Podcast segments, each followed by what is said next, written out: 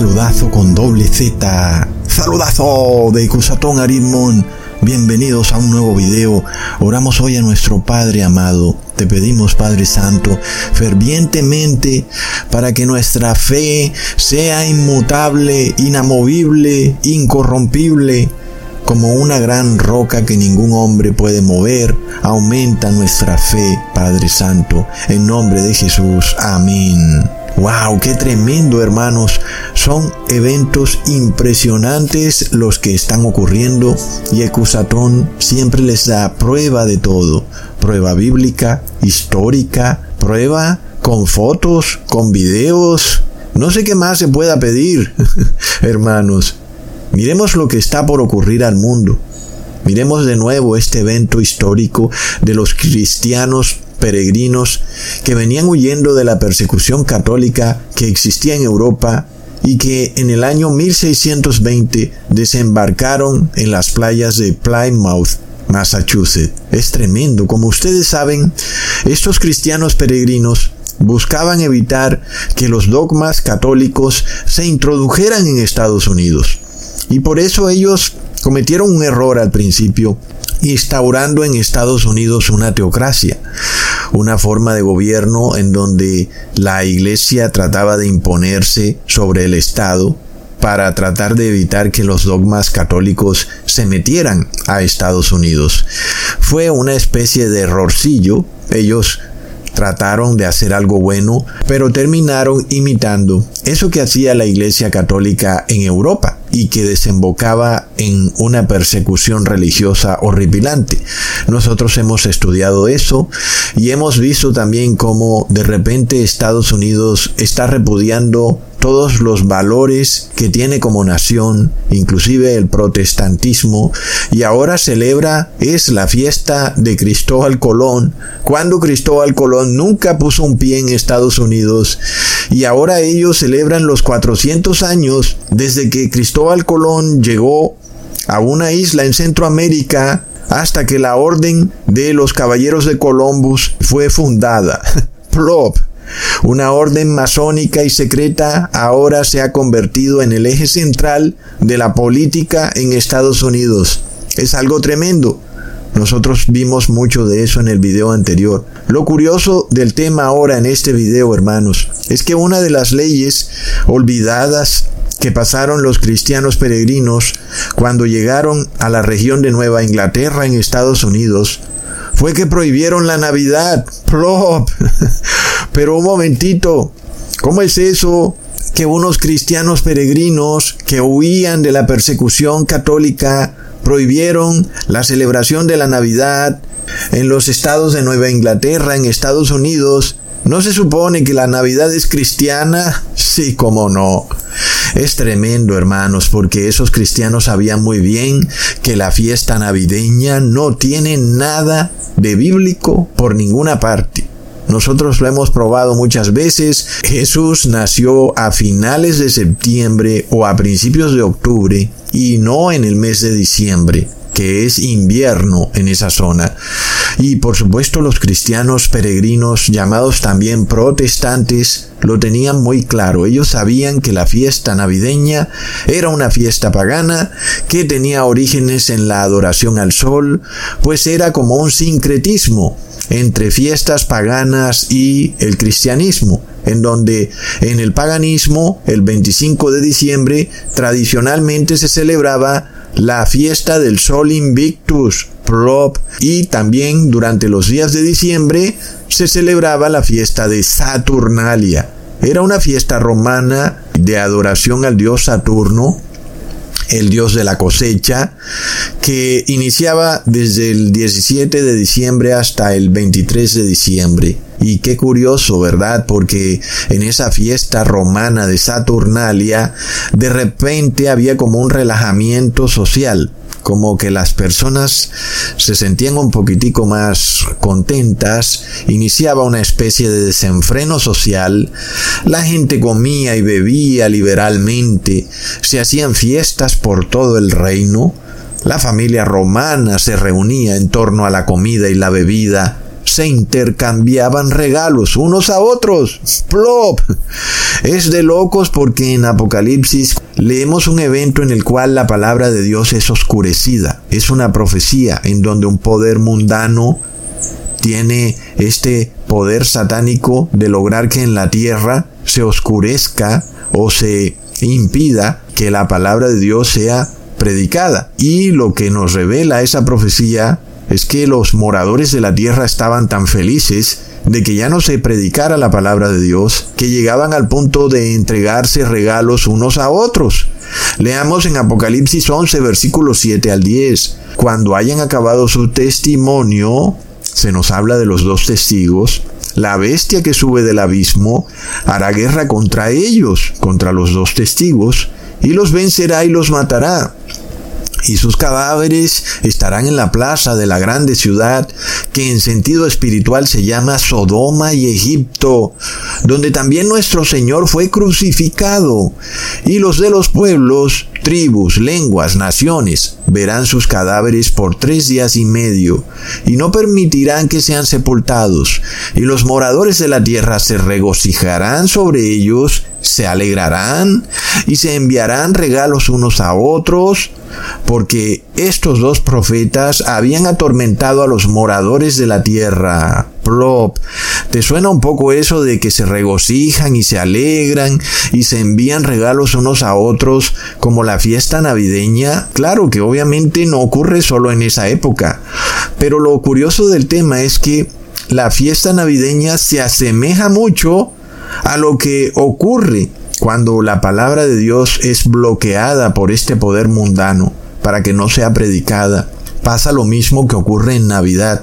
Es decir, que por un mes, el mes de diciembre, nosotros podemos ver claramente lo que va a ocurrir en esos tiempos de oscuridad. Las personas de repente están felices. Cuando llega diciembre la gente como que se pone de un mejor ánimo, están muy felices, se empiezan a regalar cosas unos a otros, están de continuo invitándose unos a otros a comer y a beber, y resulta que la Navidad es una fiesta que oscurece la palabra de Dios. Es como si fuera una gran falsa luz navideña que bloquea el verdadero evangelio. Las personas llegan al punto de decir, está bien, yo entiendo que Jesús nació a finales de septiembre o principios de octubre, pero bueno, a la final no tiene ningún problema, según ellos, celebremos el nacimiento de Jesús el 25 de diciembre. Entonces vemos que es tanto el afán de celebración que hay en Navidad que las personas no les importa la verdad.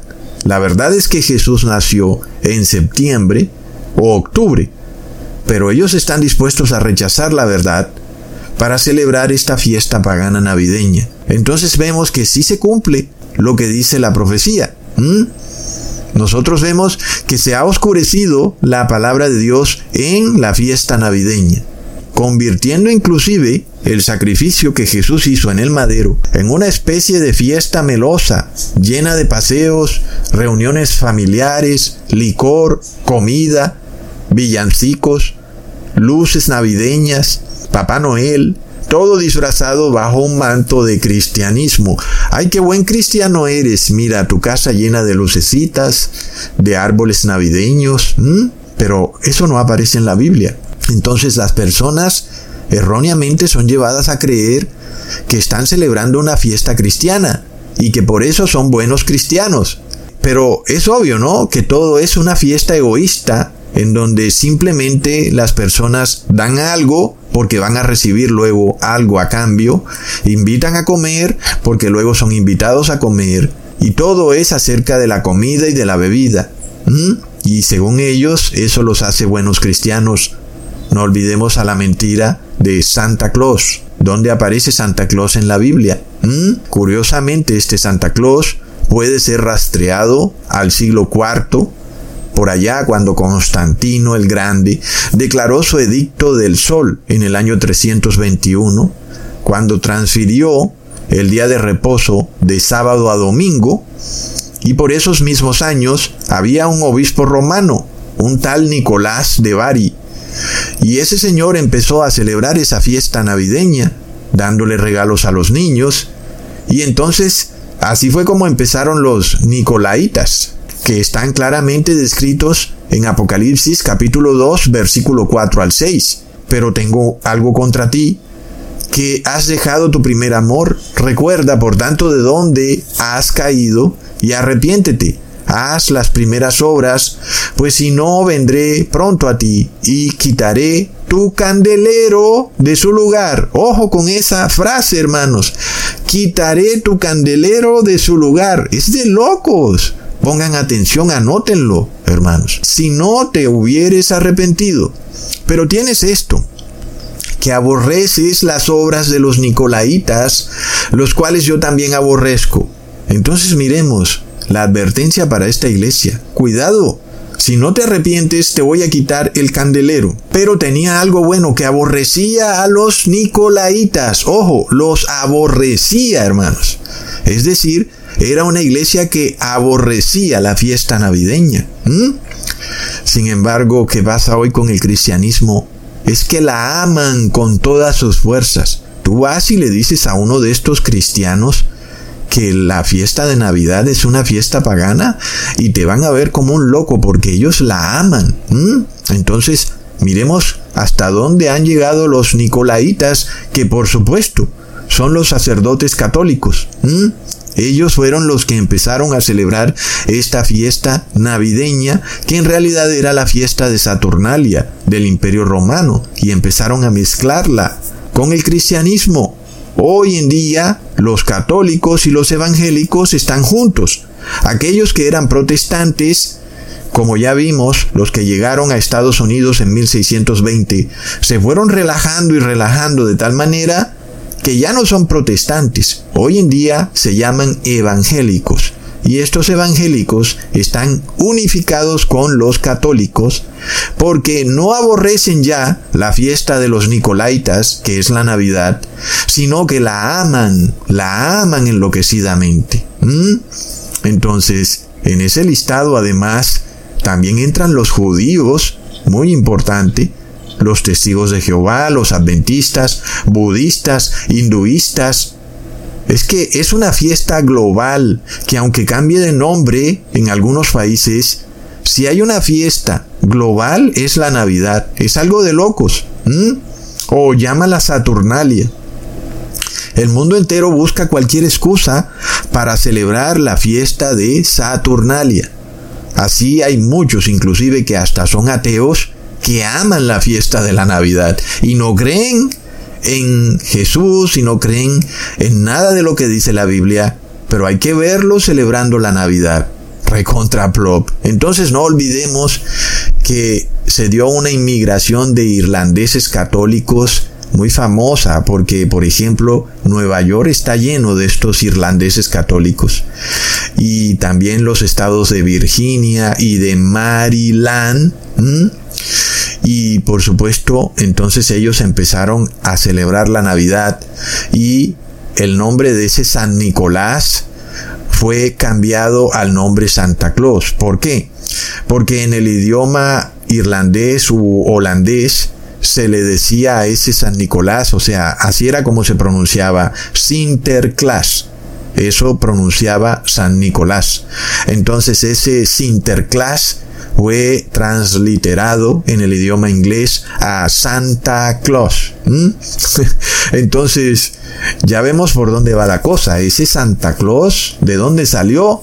Bueno, era un sacerdote católico que en Holanda le decían Sinterklaas y terminó convertido en Santa Claus, una especie de hombre barbudo blanco que vuela por los aires en un trineo arrastrado por cabras.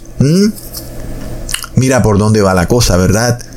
Entonces, esa pequeña mini teocracia puritana y protestante que se inició en los años 1620, luego llegó a su fin y este ídolo de Santa Claus se fue extendiendo como pólvora por todo Estados Unidos.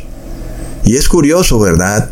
Porque este Santa Claus está vestido de escarlata, como se visten los cardenales, y tiene el gorro frigio masónico. Fue así también como Santa Claus se convirtió en este ídolo que al igual que esa visión del profeta Ezequiel, viaja en un carruaje. Leamos en Ezequiel capítulo 1 versículo 4. Y miré y he aquí venía del norte un viento tempestuoso y una gran nube con un fuego envolvente y alrededor de él un resplandor y en medio del fuego algo que parecía como bronce refulgente y en medio de ella la figura de cuatro seres vivientes. Entonces, no olvidemos que Santa Claus también viene del norte, y también va montado en un carruaje. Leamos en Ezequiel capítulo 1 versículo 19. Y cuando los seres vivientes andaban, las ruedas andaban junto a ellos. Y cuando los seres vivientes se levantaban de la tierra, las ruedas del carruaje se levantaban. Entonces Santa Claus hace eso también. Él de repente se levanta con su carruaje va volando, según esta leyenda pagana, él va dejando los regalos en las casas de los niños. Por supuesto que Santa Claus no existe, todo el mundo sabe que es una mentira y todos los años sigue la mentira. Es como que no hay manera de evitar que otra vez vuelvan y lo digan, a pesar de que todo el mundo sabe que Santa Claus no existe. Pero Hollywood persiste con esta tontería de Santa Claus, es de locos. Entonces, miremos cómo este Santa Claus está imitando a Jesús. En vez de que los niños sean llevados a Jesús, cuando él dice, dejad que los niños vengan a mí, los niños son llevados a Santa Claus. Y luego también los niños son llevados a cantar villancicos y a creer que al hacer eso están haciendo algo bueno delante de Dios. No olvidemos que la palabra villancicos viene del francés carol y en el imperio romano de la Europa medieval se cantaban canciones a la naturaleza.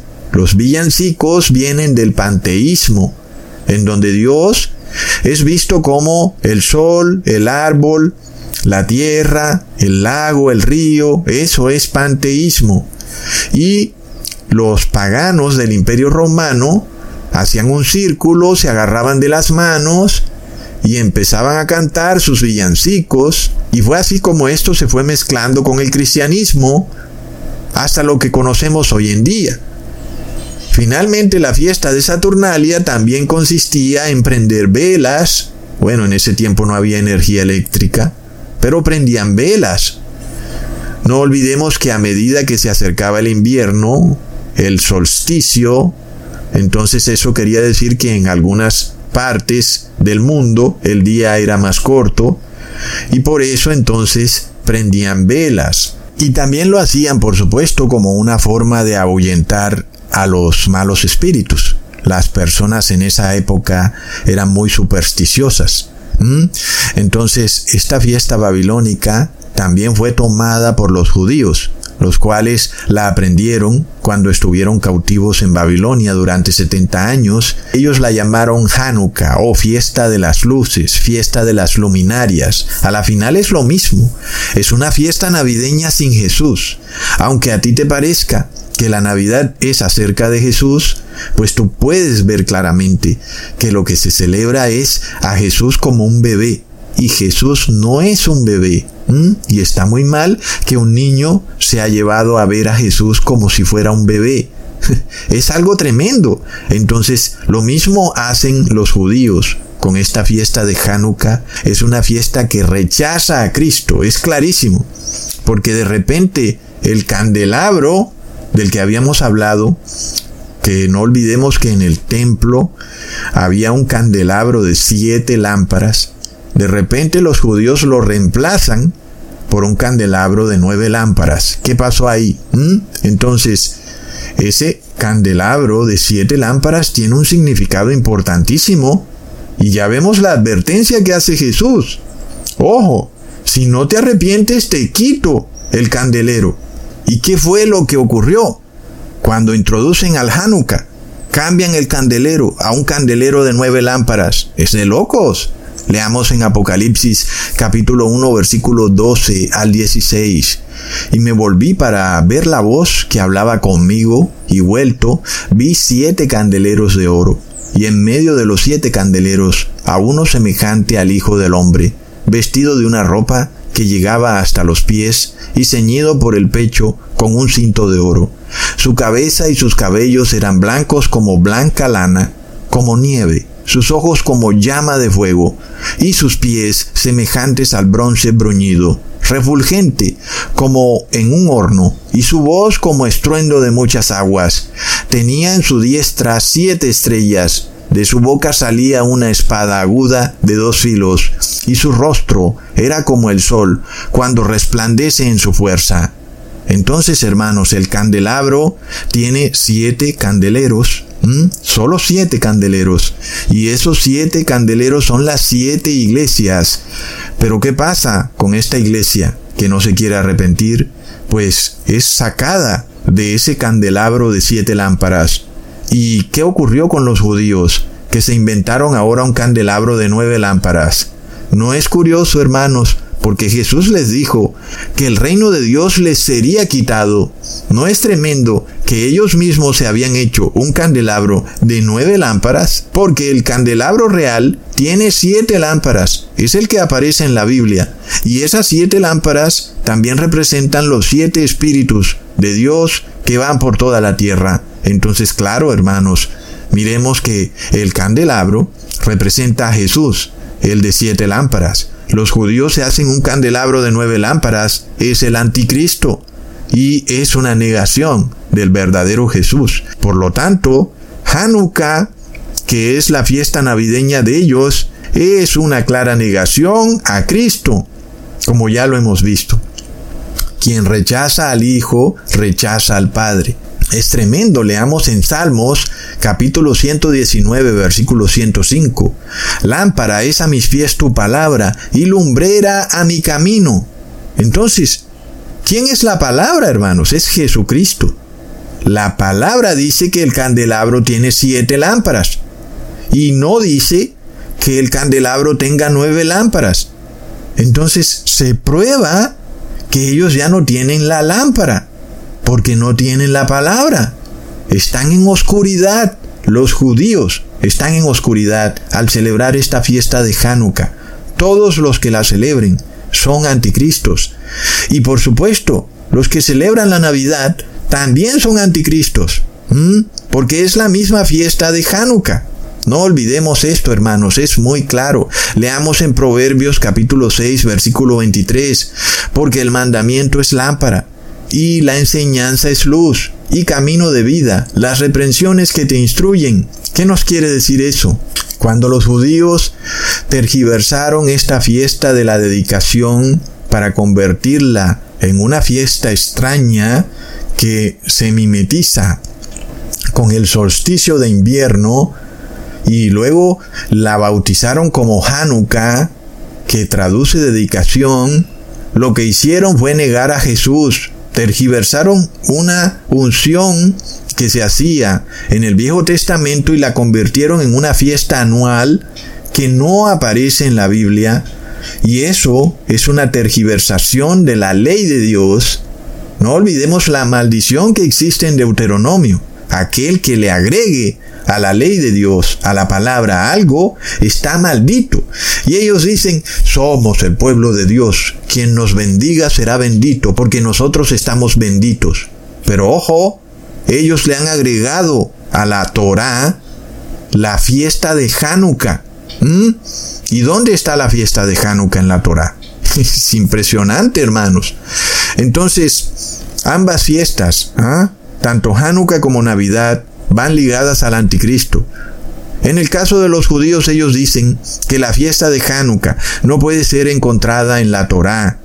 Ellos mismos lo reconocen, ¿verdad? Pero miremos la hipocresía del ser humano, es que es de locos.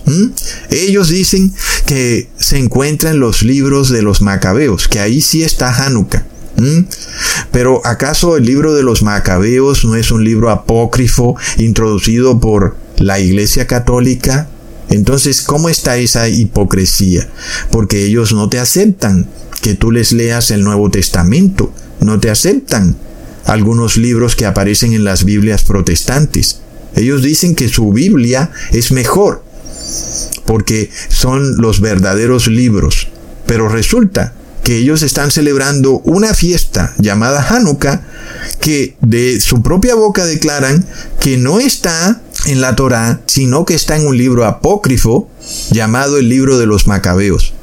Esto es peor aún, hermanos, es una hipocresía tremenda, porque los judíos ortodoxos desprecian el Nuevo Testamento. Ellos dicen que el Nuevo Testamento fue un delirio colectivo ocurrido en la Jerusalén de los años 30 al 70. ¿Mm?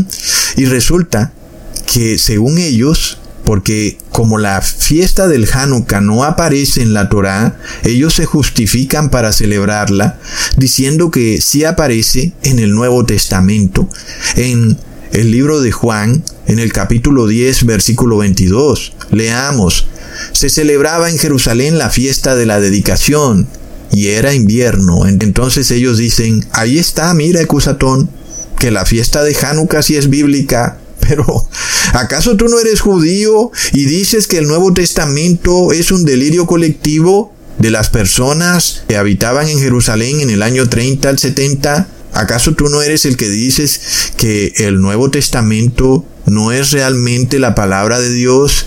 ¿Cómo es que tú ahora me dices a mí que la fiesta de Hanukkah es real porque aparece en el Nuevo Testamento? Es que es la hipocresía del ser humano. Es de locos, hermanos. A ver, tráiganme un rabino que me explique eso. Tráiganme a ese rabino con el que se reunió el señor Javier Milei. A ver, que me explique por qué celebra el Hanukkah. Ah, hermanos, es tremendo. Entonces, muchos declaran que el hecho de que Jesús hubiera ido al templo en el supuesto día de la dedicación era señal de que él estaba celebrando la fiesta y que según ellos, por eso la fiesta es correcta, porque Jesús la aprobó. Miremos esto, hermanos, es que es una hipocresía tremenda. El judío de Israel no reconoce a Jesús, pero según él, Hanukkah es válido porque Jesús estuvo en el segundo templo cuando se estaba celebrando la fiesta de Hanukkah. Entonces, ni lo uno ni lo otro, hermanos. La fiesta de Hanukkah es una fiesta pagana y Jesús no aprobó la fiesta de Hanukkah nada más por él haber ido al templo en ese momento cuando se estaba celebrando la fiesta de la dedicación. Es que eso sería como decir que debido a que Jesús estaba cenando y llegó una mujer prostituta y se arrodilló y le ungió sus pies con lágrimas, entonces como Jesús estaba ahí, entonces es porque Jesús aprobaba la forma de vida de esa mujer. Y es que acaso eso no fue lo que dijo un fariseo que estaba presente, diciendo, ¿este por qué se reúne con prostitutas? Mm, si fuera profeta, él sabría lo que hace esa mujer. Entonces miremos la forma de razonar de estas personas. Una cosa no tiene nada que ver con la otra. El hecho de que Jesús predicara la palabra a pecadores no quiere decir que él estaba aceptando el estilo de vida pecador. Qué locura, hermanos, no puede ser esto. Entonces, claro que Jesús no aprobaba esa fiesta de Hanukkah. ¿Tenía que Jesús explicarlo? ¿O acaso Jesús tenía que enseñarnos el segundo mandamiento? Mm, no, es que es algo que ya está claro. No te hagas dioses ajenos, el primer mandamiento, no te hagas imágenes, el segundo mandamiento. ¿Dónde está ese candelabro de nueve lámparas en la Torá, pues no aparece. Pues claro que es un Dios ajeno, claro que es una violación al segundo mandamiento. Entonces esa fiesta de las luces no aparece en la Torá, ni con un candelabro de nueve lámparas, ni con nada. Pero Qué curioso, ¿verdad? Porque la palabra Hanukkah sí aparece. Los judíos dicen que Hanukkah no aparece en la Torá. Y la palabra Hanukkah sí aparece en la Torá. Lo que no aparece en la Torá es la fiesta de las luces, es el candelabro de nueve lámparas. Eso es lo que no aparece. Una fiesta que se celebra en invierno no aparece. en la Torá. Pero Hanukkah sí aparece en la Torá. Hermanos. Entonces, la primera vez que la palabra Hanukkah es usada es para mostrar una unción única, por primera vez que se hace en el templo cuando es recién construido. Es decir, es una dedicación única y que se hace cuando el templo de Dios es construido. Ahí, solamente ahí aparece Hanukkah. Es como una especie de estrenar el templo. Se ha construido y se le hace una dedicación, una unción. El primero que lo hace es Moisés. Leamos en Números capítulo 7 versículo 1 al 3. Aconteció que cuando Moisés hubo acabado de levantar el tabernáculo, lo hubo ungido y santificado con todos sus utensilios y asimismo ungido y santificado el altar y todos sus utensilios. Entonces los príncipes de Israel, los jefes de las casas de sus padres, los cuales eran los príncipes de las tribus que estaban sobre los contados ofrecieron y trajeron sus ofrendas delante de Jehová. Luego en el versículo 10 leemos, porque ahí en este versículo es que aparece esta palabra Hanukkah, que vemos que no es ninguna fiesta de las luces, no se habla de candelabro de nueve lámparas, nada que ver con eso. Entonces, ¿qué dice el versículo 10? Y los príncipes trajeron ofrendas para la dedicación del altar. Entonces, esa palabra dedicación traduce Hanukkah, ¿ok? Y es la dedicación del altar el día en que fue ungido, solo ese día. Y ese día es cuando fue finalmente terminado. Los príncipes ofrecieron sus ofrendas delante del altar. Está claro, Hanukkah es la palabra fuerte del hebreo 2598 que traduce dedicación. No es de ninguna manera ni una fiesta anual, ni invernal, ni de luces, sino que es una unción única y especial por la finalización de la construcción del templo. Es por eso que esa fiesta la vemos solamente tres veces en toda la Torah. Por llamarla fiesta, porque yo no pienso que es una fiesta, hermanos. Es simplemente, como se nos muestra en la palabra, es una unción. Simplemente eso pero no es una fiesta. Moisés termina de construir el templo y unge el templo. La segunda vez que esto ocurre es cuando Salomón termina de construir el primer templo. Entonces, Moisés tenía, era una especie de tabernáculo en el desierto que se desarmaba y se trasladaba, pero ya Salomón hace un templo con piedras construido que no se puede desarmar. Entonces le hace el Hanukkah una vez lo termina de construir. Leamos en Segunda de Crónicas capítulo 5 versículo 1. Acabada toda la obra que hizo Salomón para la casa de Jehová, metió Salomón las cosas que David su padre había dedicado y puso la plata y el oro y todos los utensilios en los tesoros de la casa de Dios. Entonces, Ahí está, hermano. Es que yo no tengo que inventarme nada. Ustedes están viendo que yo lo leo igual que ustedes. Acabada toda la obra. Entonces, ¿qué hizo Salomón? Pues trajo el arca del pacto, los muebles del tabernáculo que Moisés había hecho y los pone en el templo el primer templo.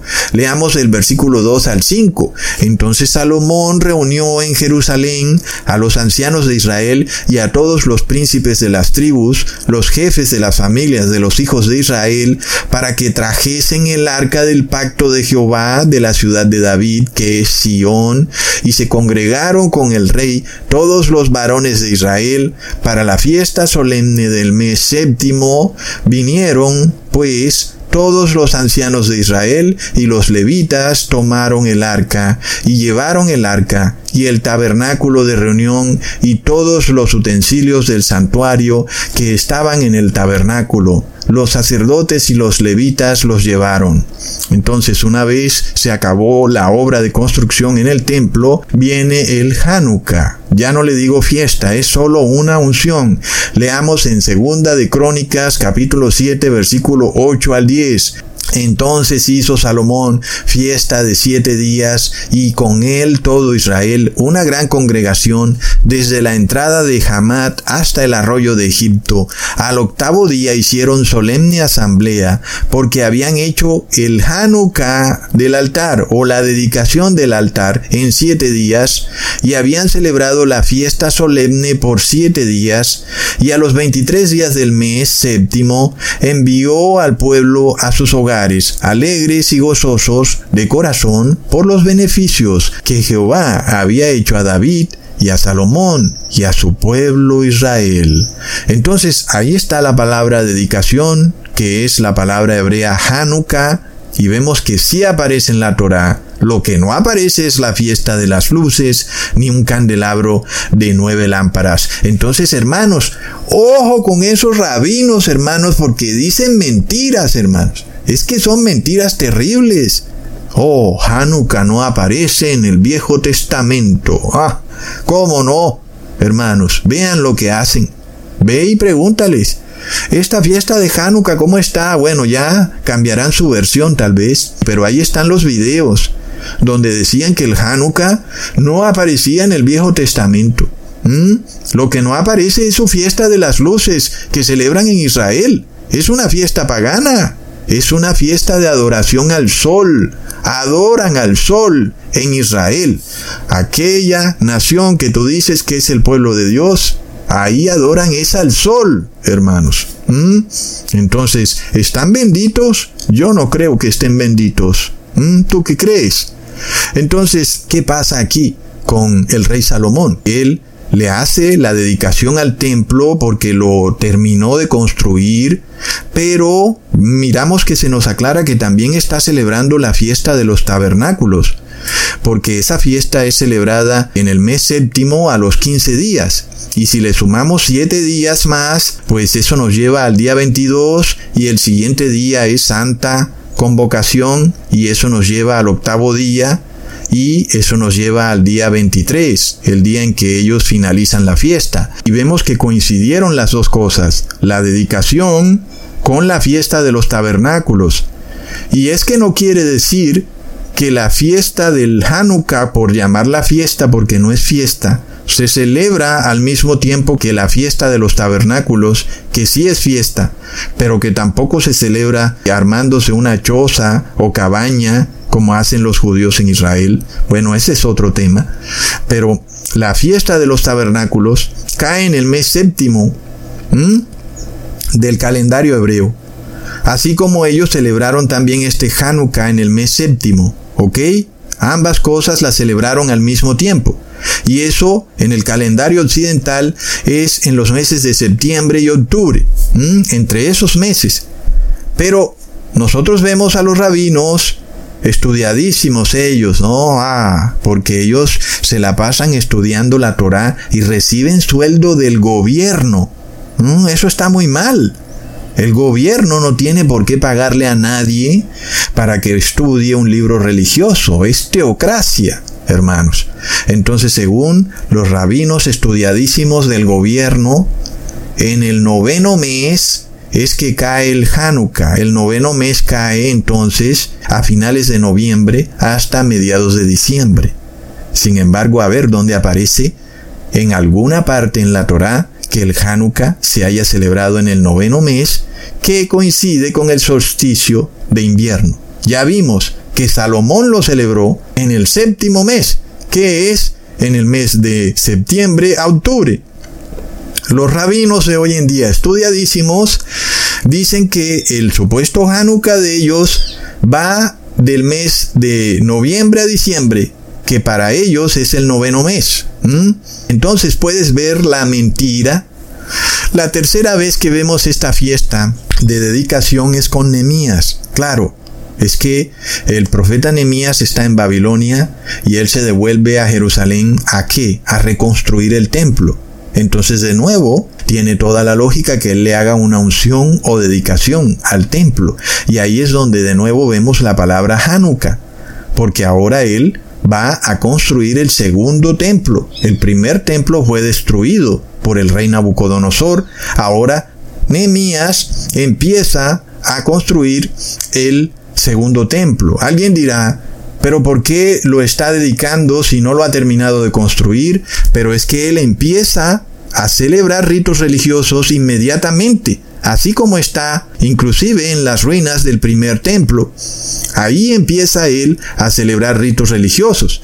Es decir, que en el momento en que él inicia los ritos religiosos en el segundo templo, por llamarlo así, porque apenas lo estaba empezando a construir, ahí es cuando le hace la dedicación. Y es lo que vemos en los dos pasajes anteriores, porque se termina de construir el templo, pero en realidad es porque se empieza a usar para ritos religiosos. Entonces leamos en Nehemías capítulo 12 versículo 27. Para la dedicación del muro de Jerusalén, para Hanukkah, buscaron a los levitas de todos sus lugares para traerlos a Jerusalén para hacer el Hanukkah y la fiesta con alabanzas y con cánticos, con címbalos, salterios y cítaras. Entonces, no hay ninguna celebración con un candelabro de nueve velas, simplemente hay una unción sobre un templo que aunque estaba en ruinas, empieza de nuevo a ser usado para celebrar los ritos religiosos, ¿ok? Y finalmente, en el Salmo 30, en el versículo 1, puedes irte a la Biblia paralela y te puedes dar cuenta que en algunas versiones de la Biblia la palabra Hanukkah traduce como dedicación, pero en la Reina Valera de 1569 traduce como estrenar. ¿Ah? Entonces coincide perfectamente, hermanos. Hanukkah es un estreno del templo. Y fue lo que ocurrió. Por eso Hanukkah en la Torá solo aparece tres veces, como ya se los mostré. Y la cuarta vez en el Salmo capítulo 30 versículo 1, en donde se nos reconfirma que Hanukkah es estrenar.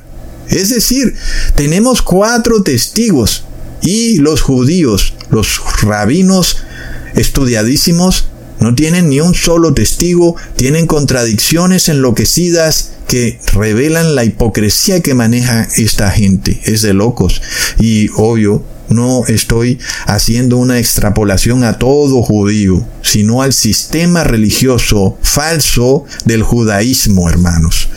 Es impresionante. Entonces, ¿cómo termina esta palabra Hanukkah?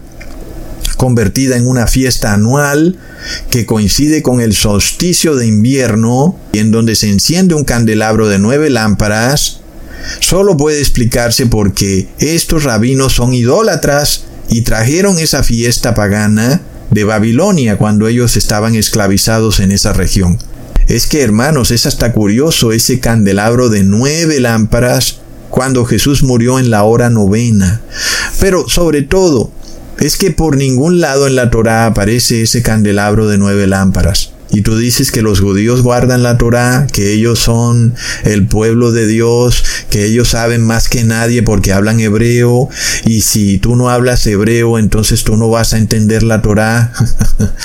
no, hermanos, más bien arrepiéntete a ver si entiendes. Finalmente, otra forma en que los católicos hacen para darle sustento a su fiesta navideña, es decir, Miren todos, como los judíos también celebran esta fiesta navideña, solo que ellos la llaman Hanukkah. Pero ya vimos que Hanukkah también es una fiesta solar. Se celebra el solsticio del sol y se reemplazó lo que representa a Jesucristo, que es el candelabro de siete lámparas, por un candelabro opuesto a Jesús, el candelabro de nueve lámparas. Entonces, ¿qué pasa ahí? Hay una negación al Hijo. Está clarísimo. Y es que esta es la forma como ellos empezaron a celebrar esta fiesta invernal, poniendo un candelabro de nueve lámparas en sus ventanas. Y también, si tú viajas a Israel, vas a ver cómo la celebran. La celebran igual que la fiesta navideña. Hacen alimentos especiales, se intercambian regalos unos a otros, como ya vimos que nos profetizó el Apocalipsis. ¿Y eso qué quiere decir? Que rechazan a los dos testigos. ¿Los dos testigos cuáles son?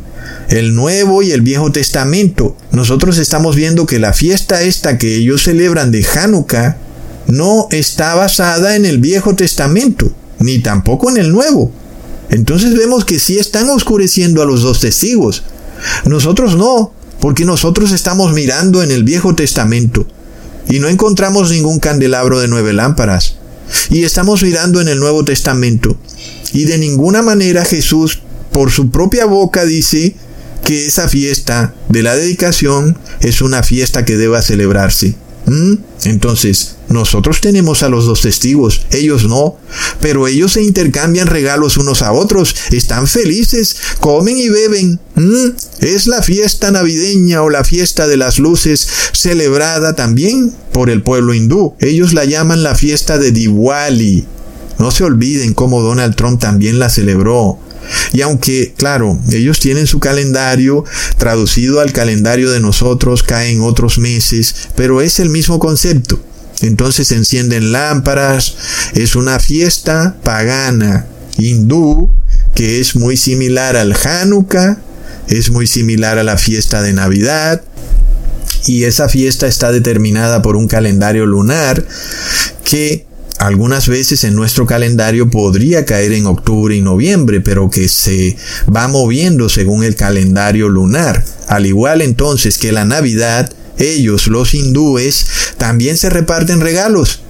Se hacen reuniones familiares, hacen festejos comunales, todo el mundo está contento y piensan que son muy espirituales. Eso sí, mientras tengan la panza bien llena de comida y bebida son todas fiestas de luces, ¿verdad? Ojo, porque estamos hablando de un candelero de siete lámparas que tiene luz.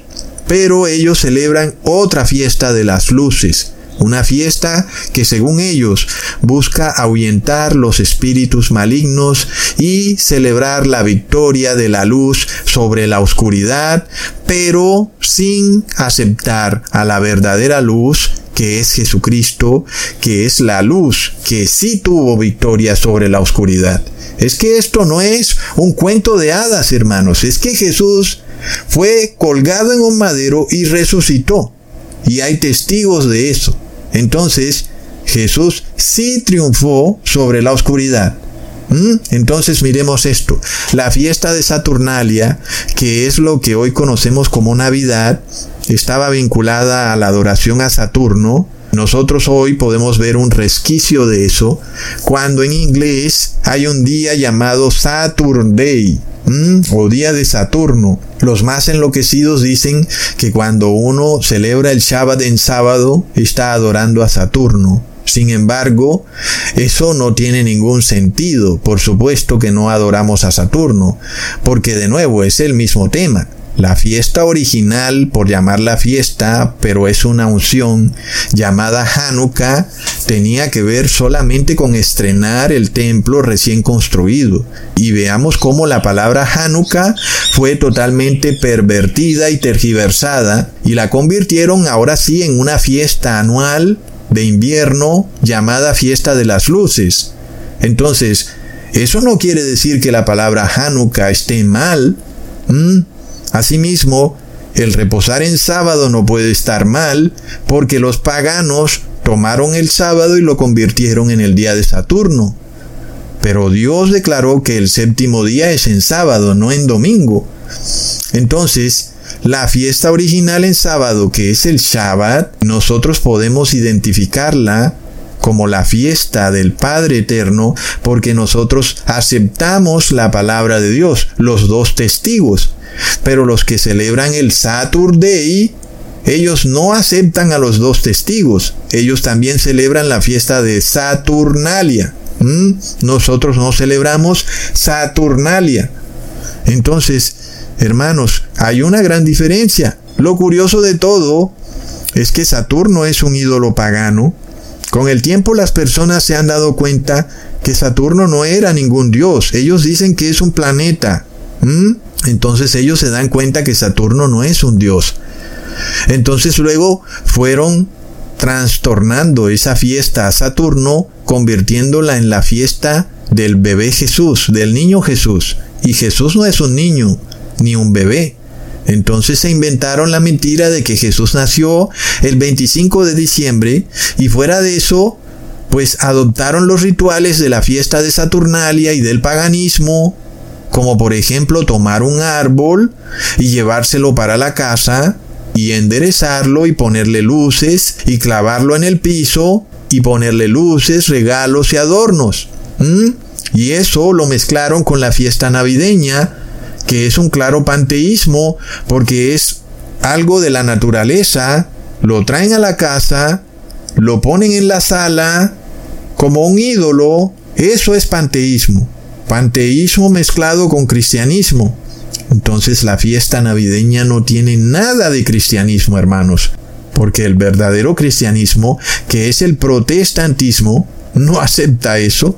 Leamos en Jeremías capítulo 10, versículo 3 al 5, porque las costumbres de los pueblos son vanidad, porque el leño del bosque cortaron, obra de manos de artífice con buril, con plata y oro lo adornan, con clavos y martillo lo afirman, para que no se mueva. Derechos están como palmera y no hablan. Son llevados porque no pueden andar. No tengáis temor de ellos, porque ni pueden hacer mal, ni para hacer bien tienen poder. Es que uno se pregunta, bueno, ¿qué tiene que ver un árbol con todo este tema de Papá Noel y con todo este tema del nacimiento del niño Jesús? ¿Por qué toman ese árbol y lo ponen en la mitad de la sala? Es que si la fiesta de Navidad no es claramente vista como una fiesta pagana, yo no sé qué más puede necesitar una persona para no salir de su ceguera, porque está a plena vista. Es todo una gran locura pagana. Miremos entonces lo que dice el apóstol Juan y cómo él nos revela que todo está ligado al invierno, Mm, porque el invierno es también una época de oscuridad y por eso ellos celebran la fiesta de las luces. Leamos en Juan capítulo 1 versículo 9 al 11. Aquella luz verdadera que alumbra a todo hombre venía a este mundo. En el mundo estaba y el mundo por él fue hecho, pero el mundo no le conoció. A lo suyo vino y los suyos no le recibieron. Entonces, en este pasaje bíblico se muestra lo que está ocurriendo. Es que el mundo rechaza la verdadera luz. Y entonces llenan la casa de lucecitas por todas partes, por dentro y por fuera hay luces. Todas las ciudades son llenas de luces. Y mira la cantidad de luz. Y los niños y los ancianos están felices porque todas esas lucecitas navideñas se ven muy bonito. Y eso aturde los sentidos en parte. Uno no puede negar que se puede ver una ciudad bonita por esa cantidad de luces, pero miremos el trasfondo de la fiesta, que es en sí una negación de la verdadera luz. Es lo mismo que hacen los judíos cuando cambian ese candelabro de siete lámparas por un candelabro falso con una luz falsa de nueve lámparas y luego la bautizan la fiesta de las luces ¿Y qué es lo que están diciendo? Que ellos no quieren la luz verdadera. Leamos en Primera de Juan capítulo 1 versículo 5. Este es el mensaje que hemos oído de él y os anunciamos. Dios es luz y no hay ningunas tinieblas en él. Y es que esto no es un concepto abstracto, hermanos, como si nosotros aún fuéramos como niños carentes de entendimiento espiritual, porque alguien dirá, ah, pero yo qué hago, ¿cómo voy a esa luz? ¿Mm? Es que hay personas que no entienden nada todavía, porque lo que nos revela el apóstol Juan es que la luz es la palabra. Si tú quieres ir a la luz de Dios, tienes que ir a la palabra. ¿Y cuál es la palabra? Son los dos testigos, el Viejo y el Nuevo Testamento. Y ellos te dan el fundamento, la base para tú andar en la verdad. Y siempre que tú te salgas de esos dos testigos, estás en problema, porque estás oscureciendo la palabra de Dios, y es como lo que describe el Apocalipsis. Casi es como si tú te alegraras de que ellos estén muertos ahí sin que las personas puedan ver la palabra de Dios. Están negando la luz de los dos testigos, que es la luz de Dios. Entonces, claro, hermanos, pues el mundo se regocija en la falsa luz, en la luz navideña, y que por supuesto la fiesta acaba, pero ellos siguen negando la verdadera luz. Leamos el Salmo capítulo 119, versículo 105. Lámpara es a mis pies tu palabra y lumbrera a mi camino. Entonces, Cuando tú guardas la palabra de Dios, tú estás en luz. Cuando tú obedeces los mandamientos de Dios, tú estás en luz. Cuando pones la palabra de Dios en acción en tu vida, tienes la luz de Dios en tu corazón. Eso por supuesto te convierte a ti en una lámpara que ilumina también lo que le rodea. Leamos en Mateo capítulo 5 versículo 14 al 15. Vosotros sois la luz del mundo. Una ciudad asentada sobre un monte no se puede esconder, ni se enciende una luz y se pone debajo de un almud, sino sobre el candelero, y alumbra a todos los que están en casa. Entonces, aquellos que guardan la palabra de Dios en su corazón son luminarias para este mundo de oscuridad, un mundo que odia la luz. La exposición de tus palabras alumbra, hace entender a los simples. Es que es curioso, hermanos, que estas tres fiestas de las luces, la Hanukkah, la Navidad y el Diwali, ninguna de ellas aparece ni siquiera remotamente en la palabra de Dios. Es que ni siquiera es como para uno decir que están sacando un versículo fuera de contexto y que se equivocaron, no. Es que de plano no aparecen esas fiestas por ningún lado. En el caso de la Navidad, es que ni en el Viejo Testamento ni en el Nuevo hay siquiera una mención a una fecha cercana como para celebrar esa fiesta. En el caso del Hanukkah, los mismos judíos reconocen que esa fiesta de las luces que ellos celebran con su candelabro de nueve velas no aparece por ningún lado en la Torá. Y si hay algún judío que diga que la fiesta se debe celebrar porque aparece en un libro apócrifo, el libro de los macabeos, o porque aparece en el Nuevo Testamento, entonces ese judío es hipócrita porque él niega el Nuevo Testamento y no reconoce a Jesucristo, pero cuando ve una falsa fiesta pagana, entonces a esa sí la reconocen. Prop, es que es de locos, hermanos. Entonces, hermanos, ¿qué se puede hacer? Estas personas quedan expuestas en su engaño de una manera realmente cruda. ¿Mm? porque la Biblia los expone así. Yo no, es la Biblia, son los dos testigos los que los dejan al descubierto, por eso los odian. Ellos en realidad odian la palabra de Dios, por eso a toda hora andan hablando en hebreo, haciéndolo todo muy confuso, para ellos siempre estar apropiados de la palabra y evitar que las personas se salven y ellos tampoco se quieren salvar. Entonces, por eso el apóstol Juan reprende sobre todo a los judíos rabínicos, los judíos ortodoxos, a estos sacerdotes levitas, todos los que son autoridad y también ahora van incluidos ahí los sacerdotes católicos y los pastores evangélicos. Leamos en Juan capítulo 2 versículo 7. Hermanos, no os escribo mandamiento nuevo, sino el mandamiento antiguo que habéis tenido desde el principio. Este mandamiento antiguo es la palabra que habéis oído desde el principio. Yo no sé qué más claro se puede hacer, ¿verdad? Porque el apóstol Juan, que está en el Nuevo Testamento, te está declarando que lo que él habla es aquello que está en el Viejo Testamento.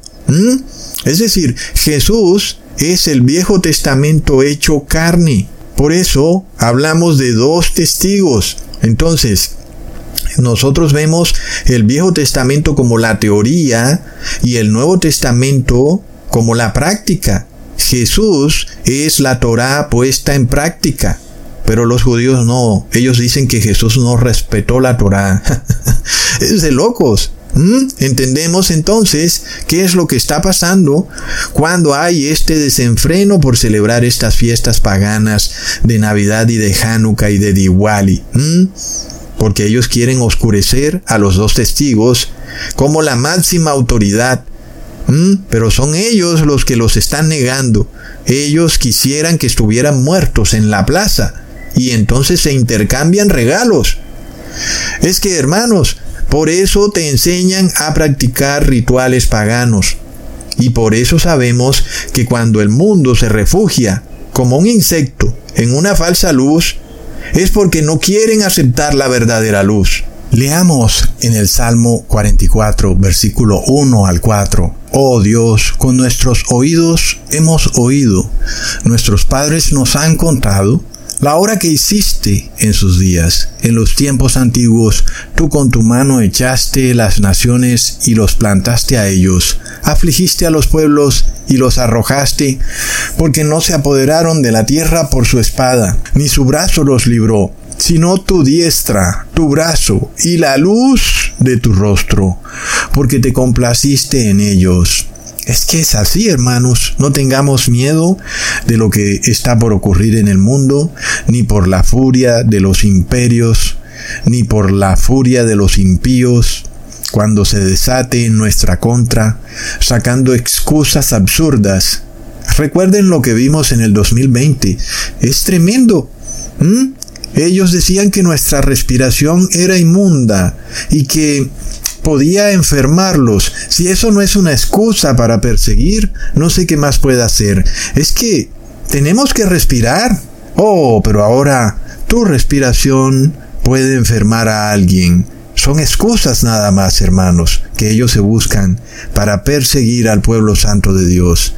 Y por supuesto, no contentos con su inmundicia, querían apartarse de nosotros, estar muy lejos de nosotros, declarando, no te me acerques, pero es la luz de Dios la que ellos repudian.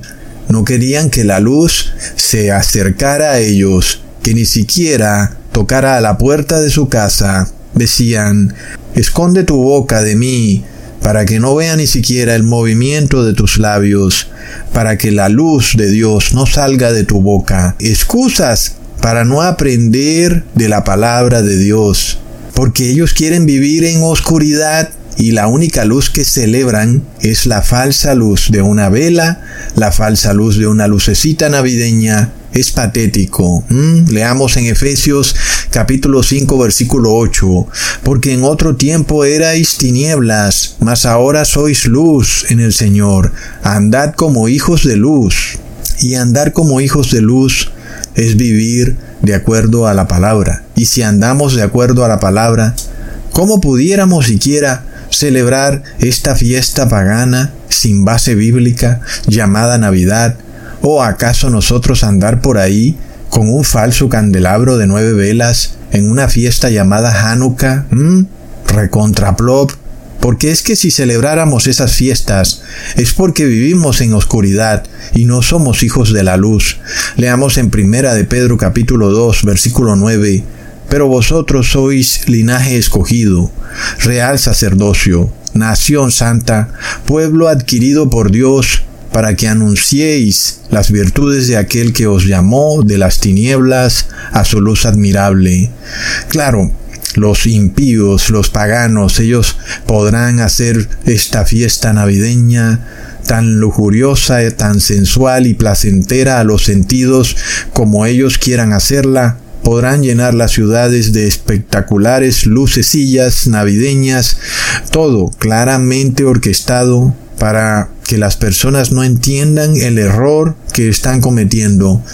Pero es lamentable porque se comportan igual que un insecto que cuando prenden una bombilla se regocija en la luz de una bombilla.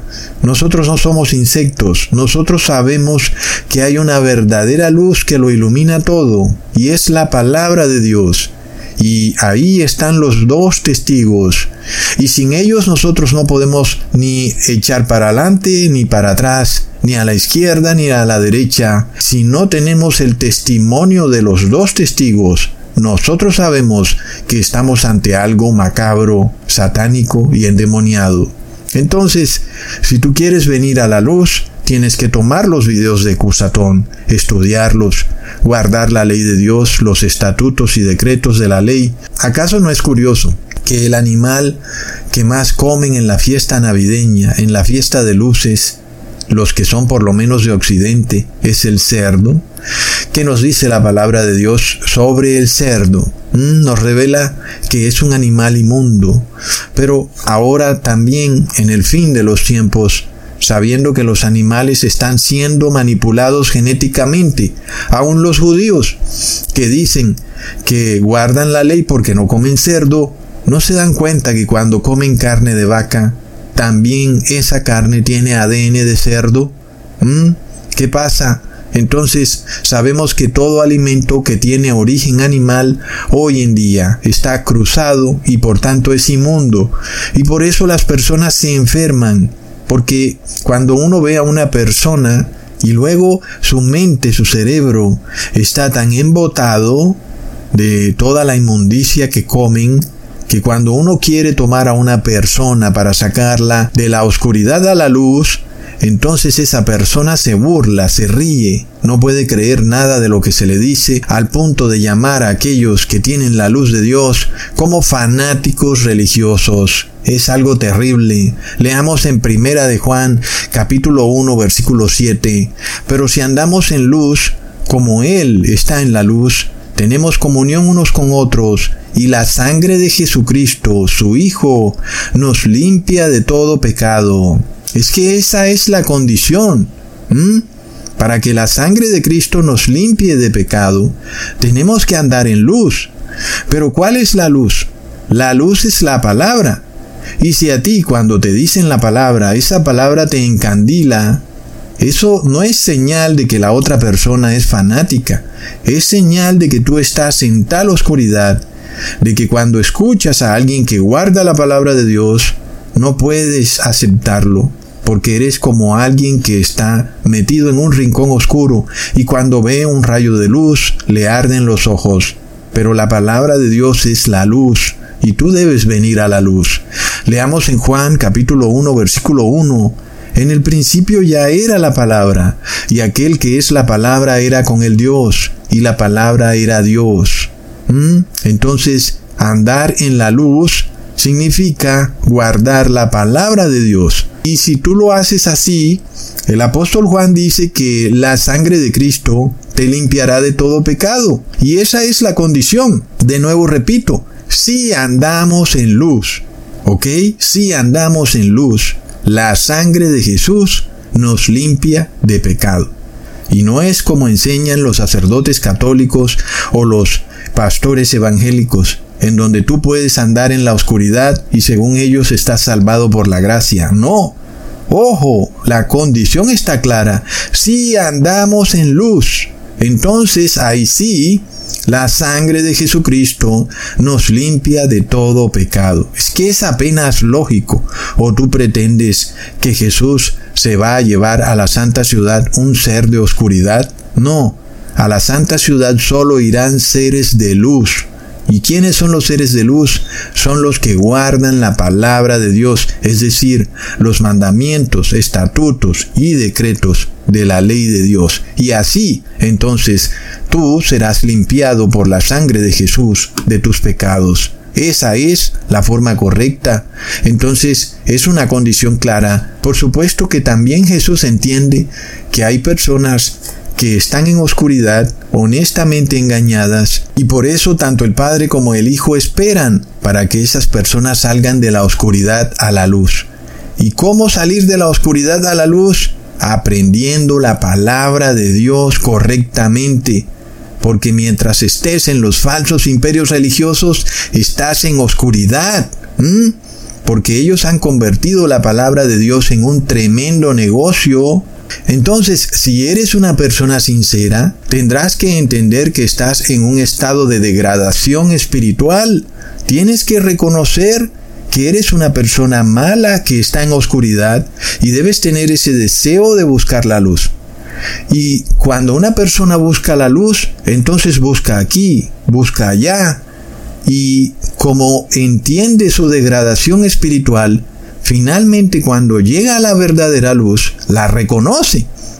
Pero cuando una persona llegó, por ejemplo, a una iglesia evangélica y no se da cuenta que está siendo engañado y que lo tienen ahí danzando al son de las palmas, eso es prueba de que esa persona no reconoce su degradación espiritual. Por eso se engaña con esa falsa luz que ofrecen esos pastores y de esa manera sus pecados no pueden ser borrados por la sangre de Cristo. Es terrible. Miremos cuántas personas han visto los videos de este canal que ya acumula más de 60 millones de vistas y plop.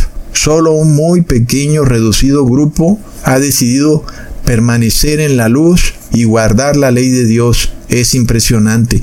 Leamos en Salmos capítulo 27 versículo 1. El Señor es mi luz y mi salvación. ¿De quién temeré? El Señor es la fortaleza de mi vida.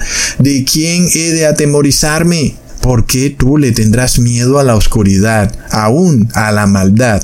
No, hermanos, ¿qué nos dice el principio? Que la luz vence la oscuridad.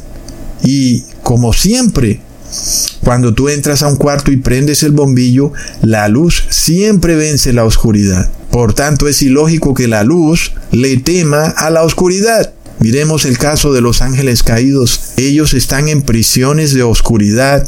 ¿Y qué pasa cuando ellos veían la luz de Jesús? Tenían miedo.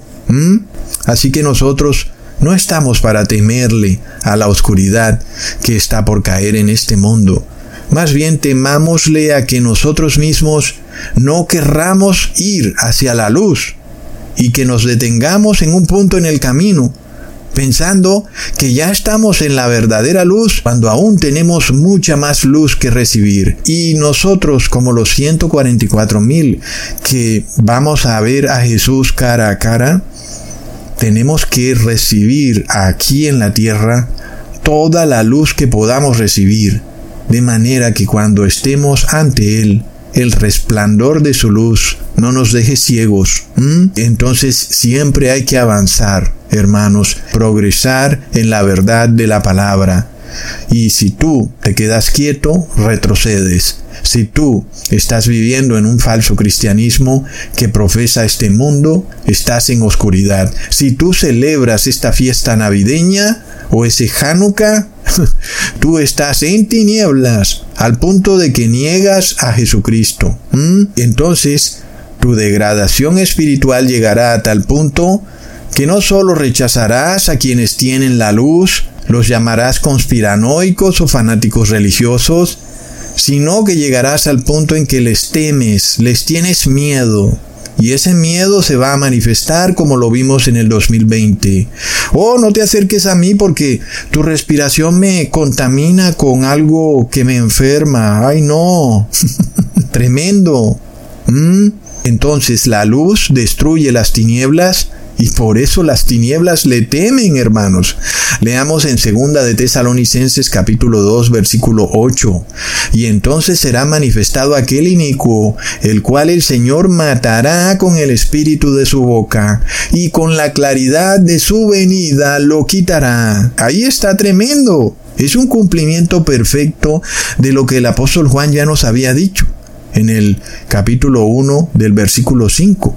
La luz en las tinieblas resplandece, y las tinieblas no prevalecieron contra ella. Así que los que rechazan la luz tienen un problema grave, porque la luz siempre derrota las tinieblas. Es como Dios lo ha revelado. Lo vemos de forma práctica cuando entramos a una habitación y prendemos el bombillo.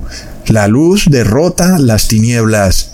Por eso cuando venga la luz de Jesucristo en persona, en el 2031 o tal vez antes, todo aquello que sea tinieblas, desde el Cristo solar, pasando por el anticristo, que es el Papa de Roma, pasando por los falsos profetas, que son los pastores evangélicos, pasando por los ángeles caídos, pasando por el reino de la bestia, que es la Iglesia católica con el Vaticano, pasando por la imagen de la bestia que es Estados Unidos, y todos los que se regocijen en las falsas luces navideñas, todos ellos van a ser destruidos con el resplandor de la verdadera luz que el Padre y el Hijo tienen. Por esto ellos se han escondido en misericordia de la raza humana, no porque ellos nos hayan abandonado a los dolores de este mundo, sino por misericordia, porque su luz, su resplandor, destruye las tinieblas. Leamos en primera de Timoteo capítulo 6 versículo 16. El único que tiene inmortalidad, que habita en luz inaccesible, a quien ninguno de los hombres ha visto ni puede ver, al cual sea la honra y el imperio sempiterno. Amén. Es una luz inaccesible aún para el ser humano, pero la promesa es que vamos a acceder a esa luz. Imagínate. Entonces, mientras que los impíos, los demonios, los falsos líderes religiosos, serán destruidos por esa luz. Leamos en Salmos capítulo 18 versículo 11. Puso tinieblas por su escondedero, por cortina suya alrededor de sí, oscuridad de aguas, nubes de los cielos. Luego leamos en el Salmo 97 versículo 2 al 4 nubes y oscuridad alrededor de él, justicia y juicio, el cimiento de su trono. Fuego irá delante de él y abrazará a sus enemigos alrededor. Sus relámpagos alumbraron el mundo. La tierra vio y se estremeció. Estos relámpagos, hermanos, que iluminan los cielos, son una pequeña señal del resplandor de Dios, pero a los seres humanos un relámpago los asusta, ¿verdad? ¿Cómo será entonces la segunda venida de Dios? Imagínate.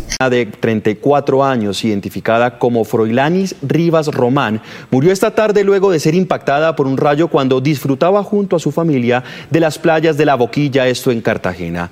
En el video grabado por una cámara de seguridad, también se observa cuando otro hombre cayó sobre la arena y trató de socorrerla.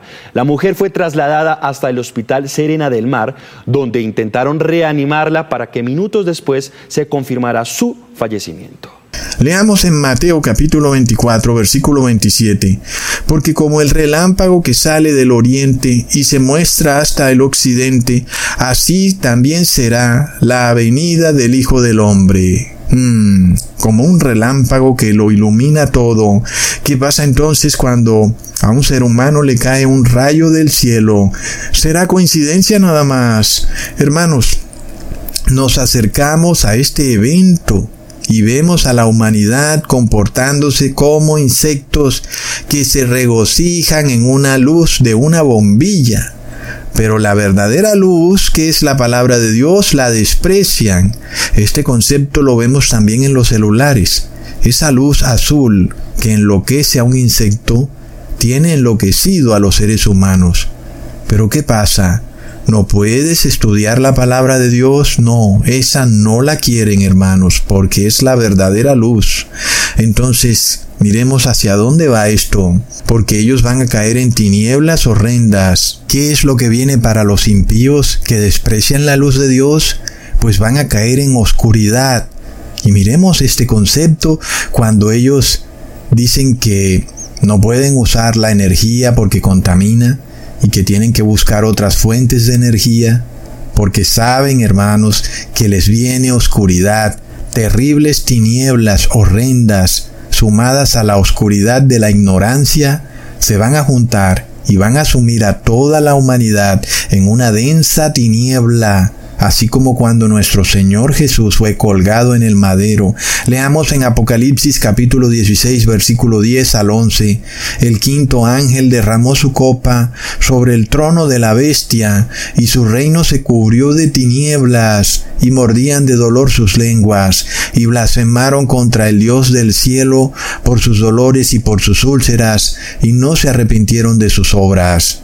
Miremos, hermanos, la condición de la humanidad va a ser inclusive exactamente igual que la de los ángeles caídos, que desde un inicio, por haber rechazado la luz de Dios, están sumidos en oscuridad. Es de locos. Y estamos dando prueba de eso con la coherencia de la Biblia. Y podemos ver lo que está por sobrevenir al mundo. Y nosotros empezamos ya a ser testigo de ello porque ¿cuál fue la consecuencia que tuvieron que asumir los ángeles caídos que abandonaron la luz de Dios? Se fueron en pos de carne extraña, al punto que terminaron igual que Sodoma y Gomorra. Leamos en Génesis capítulo 6. Aconteció que cuando comenzaron los hombres a multiplicarse sobre la faz de la tierra y les nacieron hijas, y viendo los hijos de Dios, que hace referencia a ángeles, que las hijas de los hombres eran hermosas, tomaron para sí mujeres, escogiendo entre todas. Entonces vemos que la fornicación es una de las señales más claras de que estas tinieblas empiezan a caer sobre el mundo entero.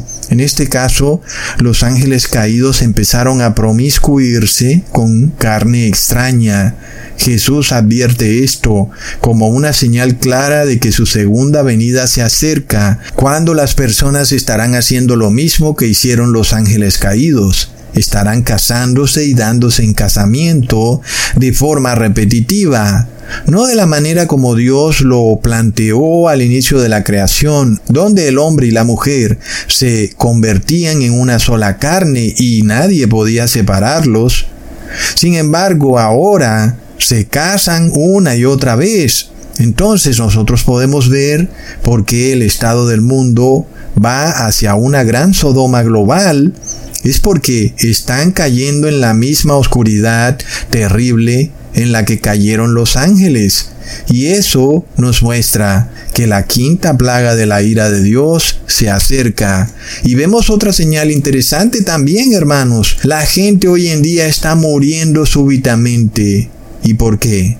Porque esa será la manera como morirán las personas cuando se manifieste Jesús en el resplandor de su segunda venida. Su luz resplandeciente destruirá las tinieblas en un abrir y cerrar de ojo. Entonces, aunque parezca que por un corto periodo de tiempo las tinieblas en este mundo están venciendo, es un punto importante porque tú dices, ¿qué pasa? La segunda venida de Jesús se demora y este mundo cada vez está cayendo en más tinieblas. No te desesperes, ten paciencia, porque es la señal de que el mundo está siendo derrotado. Entre más caiga este mundo en tinieblas, está más claro que será derrotado en un abrir y cerrar de ojos cuando Jesús se revele en los cielos y el resplandor de su gloria inmediatamente destruirá todas las tinieblas. Leamos en Mateo capítulo 27 versículo 45. Y desde la hora sexta hubo tinieblas sobre toda la tierra hasta la hora novena. ¿Mm? Se repite eso. Entonces, en el fin de los tiempos se vuelve a cumplir lo que ocurrió cuando Jesús murió en el madero. De la hora sexta a la hora novena hubo tinieblas en toda la tierra fue por un pequeño periodo de tiempo. La palabra de Dios nos dice que los reyes de la tierra le darán su autoridad y poder a la bestia por una hora, queriéndonos decir que por un corto periodo de tiempo este mundo caerá en unas tinieblas horribles. Pero luego Jesús resucitó y su resurrección iluminó toda la tierra es lo que vuelve a ocurrir cuando su segunda venida ilumine de nuevo toda la tierra. Veamos de nuevo la profecía de Jesús. En el capítulo 5, versículo 15, no se enciende una luz y se pone debajo de un almud, sino sobre el candelero y alumbra a todos los que están en casa. El candelero es Jesucristo y el candelero tiene siete lámparas que iluminan toda la casa que es toda la tierra. Pero ¿qué pasa cuando los hombres rechazan la luz? Estamos a dos mil años de que Jesús vino en su primera venida y todavía rechazando a Jesús. Todavía los cristianos se regocijan con fiestas paganas disfrazadas de cristianas. Los judíos todavía celebrando fiestas solares. Los hindúes todavía celebrando fiestas lunares están en oscuridad. Y la profecía nos dice que desafortunadamente Babilonia terminará cayendo en una horrible oscuridad. Leamos en Apocalipsis capítulo 18 versículo 23. Luz de lámpara no alumbrará más en ti. ¿Cuál es la lámpara? Ese candelabro de siete lámparas. ¿Mm? La lámpara de la iglesia de Babilonia es quitada. Ya no habrá ni casamiento, no habrá voz de esposo ni de esposa, porque los mercaderes de la tierra eran los poderosos y por sus hechicerías fueron engañadas todas las naciones. Es algo que se ha cumplido ante nuestros ojos. Babilonia ha quedado sumida en la oscuridad horrenda. Entonces, qué bueno que tú seas un ser de luz y de repente Dios se llevará a todos los seres de luz de esta tierra a la santa ciudad, donde no habrá necesidad ni de sol ni de luna, porque la luz del Padre y del Hijo es tan poderosa que lo iluminará todo. Mientras tanto aquí en esta tierra estará sumida en una horrible oscuridad, desolada y vacía, sin sol, sin luna y sin estrellas que la iluminen. ¿Mm? Se convirtió en un mundo de tinieblas. Leamos en Jeremías capítulo 4 versículo 23. Miré a la tierra y he aquí que estaba asolada y vacía, y a los cielos, y no había en ellos luz. ¿Cómo puede luego alguien decirnos que Jesús reinará en esta tierra por mil años? Porque si así fuera, ni la profecía de Jeremías se cumpliera, y la luz de Jesús en su segunda venida no sería tan resplandeciente, porque las tinieblas prevalecerían. Todo es algo torcido. Y quienes dicen eso son los que se regocijan en las falsas luces navideñas. Tremendo, hermanos. De nuevo, la palabra de Dios es muy coherente. Nadie puede contra la palabra de Dios.